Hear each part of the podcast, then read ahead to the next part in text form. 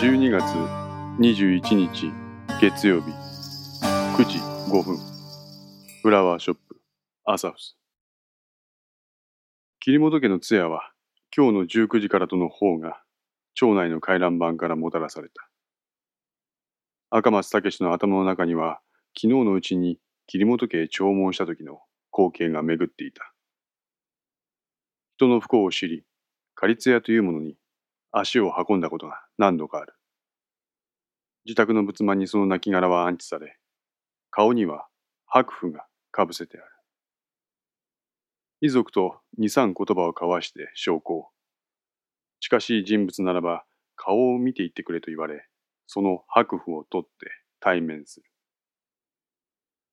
この通常の仮通屋での粛々とした営みが、桐本家では行われていなかった。一枚の紙が桐本家の玄関に貼られていたのみであった。その紙には、津屋明日19時から、告別式22日10時からと書いてあった。場所はここから最も近いセレモニー会館だった。赤松は昨日の仮通屋へ駆けつけるかどうか最後まで迷っていた。事件が事件だ。突然の我が子の死を両親が受け入れるには時間がかかる。当の自分でさえそうなのだから。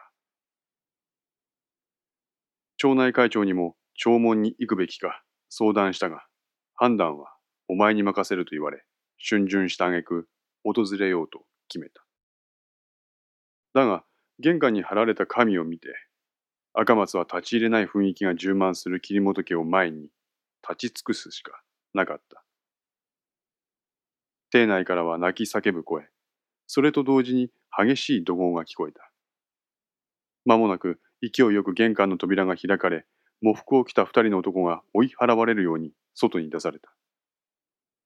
その男たちはひざまずき、雨で濡れた地面に頭をこすりつけるように土下座をしている。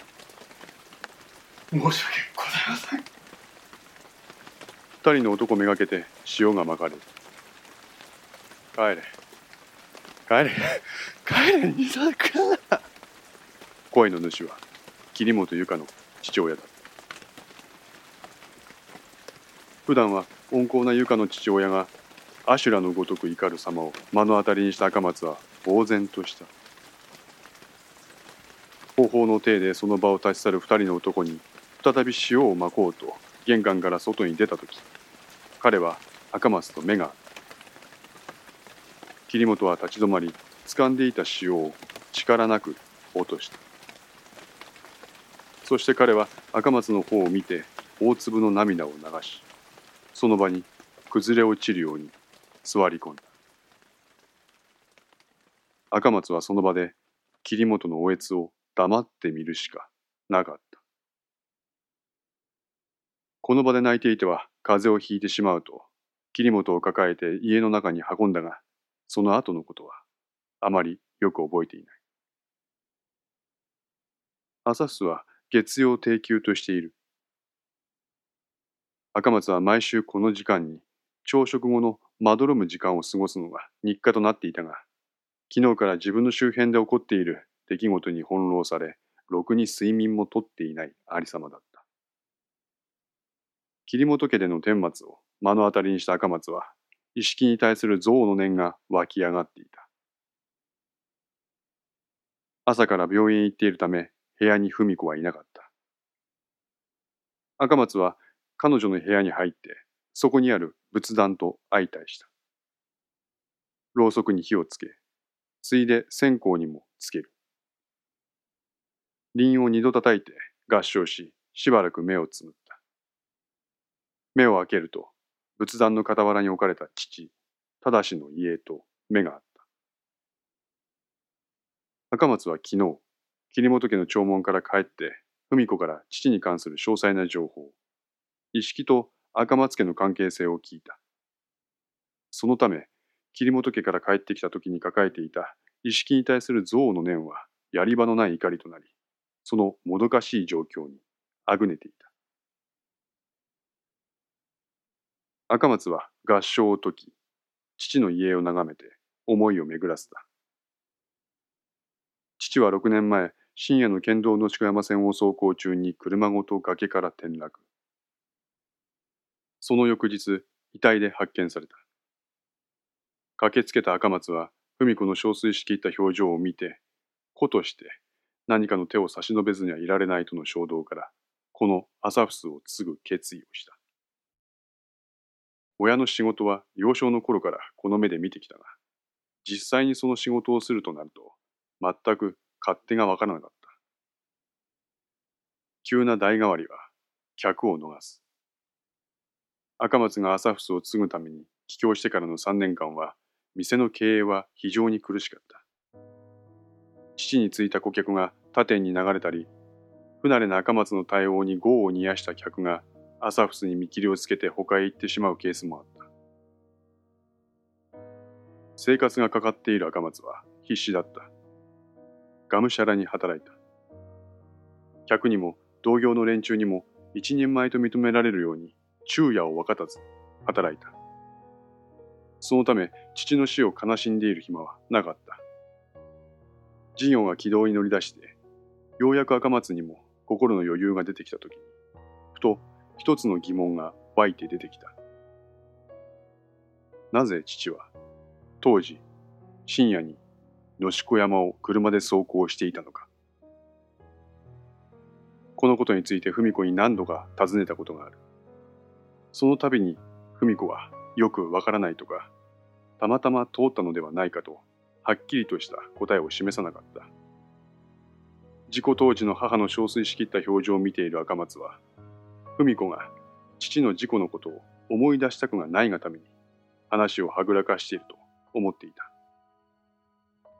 しかし自分が知りたいと思っていたこのことをあろうことか文子は他人である意識に話していることが昨日分かった。そのため感情的になり文子を質問した。一式は父の死に疑問を抱いて赤松家にやってきた。彼が朝フスにやってきたのは今から3年前になる。亡き父の事故に不審な点があると警察が再びやってきたこと。その担当が息子の友人だった意識だったことで、文子は二重の驚きだった。この時すでに赤松は朝フスの二代目社長として店を切り盛りしていた。意識は彼がいない時を見計らってアサフスに来ていたようだった。見ず知らずの警察官ではない。昔は時々このアサフスに剣道部の連中と一緒に遊びに来ていた男だ。そのため文子は彼に対して警戒感を抱くことなく、素直に聴取に応じた。何度当時の捜査資料を読み返しても、ブレーキ痕が全く確認できないんです。意識はこのように文子に言っていたようだ。ただでさえ暗い夜道、注意深く運転するのが普通の人間です。なのに、野鹿山のカーブでブレーキ一つ踏まずに崖から転落なんて僕にはちょっと考えられないんですよ。しかし、警察では事故と判断されて全てが解決している。自分たちは事故の分析に関しては素人だ。この手のことに対してプロである警察がそう言うのだから間違いはないと思っていると文子は言った。お母さん、申し訳ないんですが、ちょっと私なりに調べさせてもらいました。そう言うと意識は何枚かのコピー用紙を文子に見せた。正さんの通帳の写しです。左から順番に日付、適用、払い出し金額、預け入れ金額、非合計の欄がある。ただしの通帳に記載されているほとんどが払い出し。ATM で現金を払い出したり、各種引き落としの形跡が確認できる。預け入れは月1回の給料分しか見受けられない。しかしこの通帳をざっと眺めていると、不自然な金額の入金が突然されていることに気がつく。金額は500万円。振込だ。振込人は近藤里美。日付を見ると、ただしが事故で死亡する一週間前だった。お母さん、この近藤さんとお父さんは一体どういう関係なんでしょうか？この質問を投げかけられた文子は黙ってしまった。この件に当時の捜査官から質問を受けましたが、首を横に振った文子を見て、意識はため息を吐いた。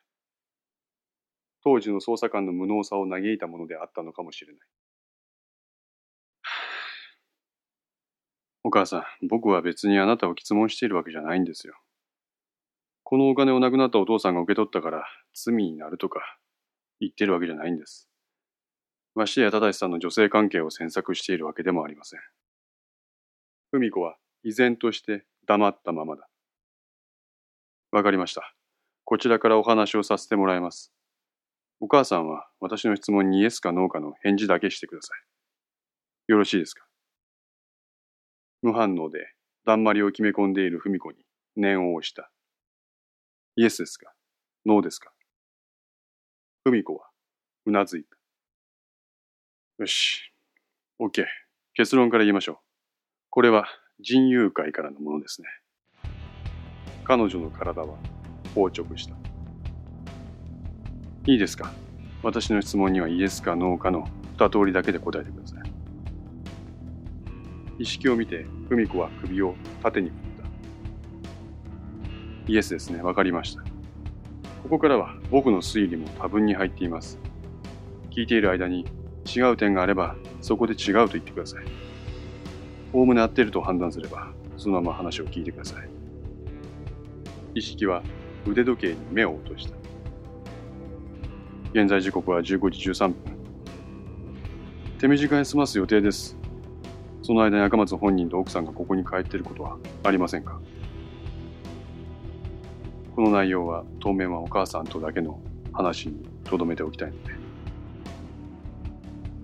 大丈夫です